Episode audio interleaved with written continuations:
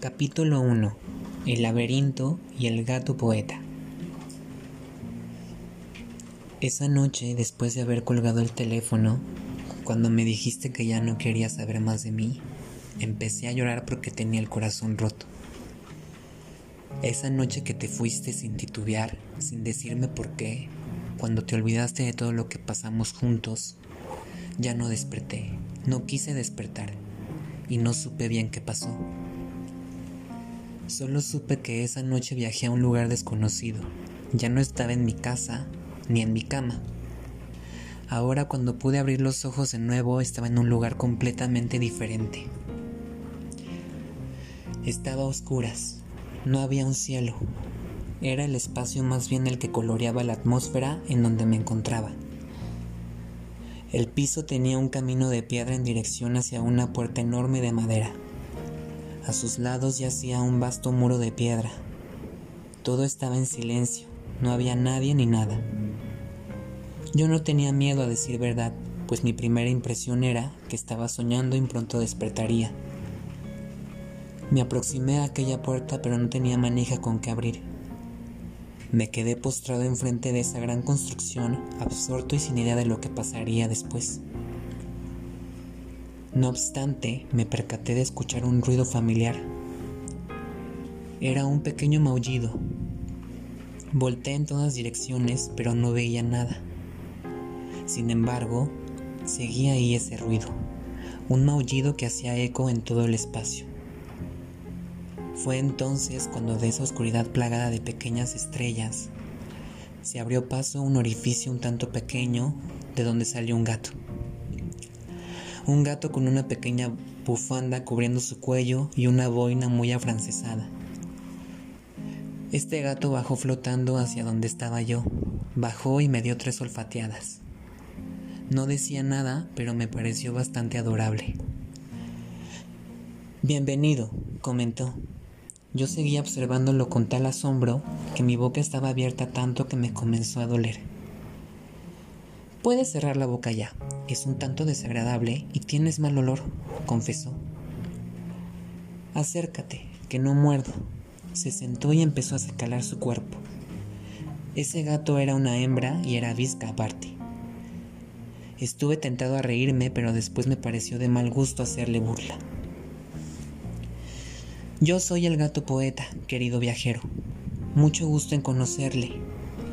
Yo me encargo de escribir sobre el amor y el desamor. Forjo a su vez el destino que éste tendrá. Soy como un cupido pero más peludo y menos tonto. No uso flechas y tampoco arco. Yo coloreo el amor con mi cola que sirve como pincel.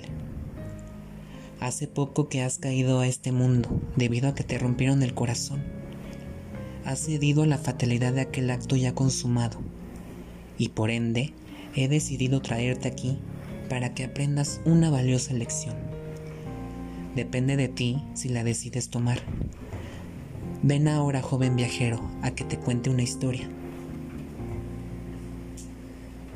Hace ya mucho existió un joven enamorado.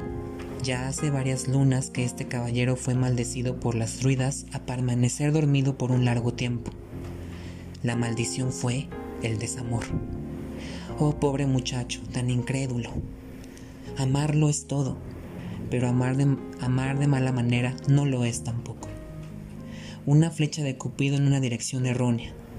Una mujer que se enamoró de otro hombre y huyó con él. Hace tiempo ese caballero con la armadura del corazón roto se perdió en este laberinto. Hace tiempo que el sol no toca la fauna y la flora. Ya hace bastante que no recuerda lo que es sentirse amado. La soledad ha tomado forma de fiel amante. Y la verdad se encuentra escondida ante los ojos de cualquier incrédulo. Encuentra aquella verdad definitiva y sólo así podrás salvar al amor. Pues un romántico empedernido ya eres. Adelante, joven. No tenga miedo de entrar al laberinto pues ese lugar no esconde más que sus propios temores y secretos. Solo usted sabrá cómo afrontarlos.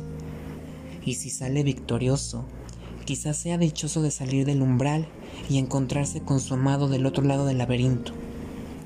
Si no, será maldecido de igual forma que aquel mismo hombre, que ya hace tiempo que emprendió la búsqueda, vagando por aquellas por aquellos senderos de desolación absoluta, pues tampoco se sienta desamparado. Que la verdad lo guiará directo a casa y el amor verdadero lo mantendrá vivo el tiempo que sea necesario. Pero he de advertirle, no tarde mucho, pues el laberinto se expande conforme el tiempo avanza y aquí el tiempo es muy volátil. Anda ya viajero. En tu camino encontrarás a entes que te ayudarán a salir victorioso de aquellas pruebas. Cree en ti y no pierdas las esperanzas. El gato visco regresó a aquel espacio oscuro, dejando, dejando tras su rastro unas pequeñas estrellas tintineantes. Las puertas de aquel laberinto se abrieron ante mí y mi corazón temeroso empezó a latir. Di cinco pasos y las puertas se cerraron definitivamente.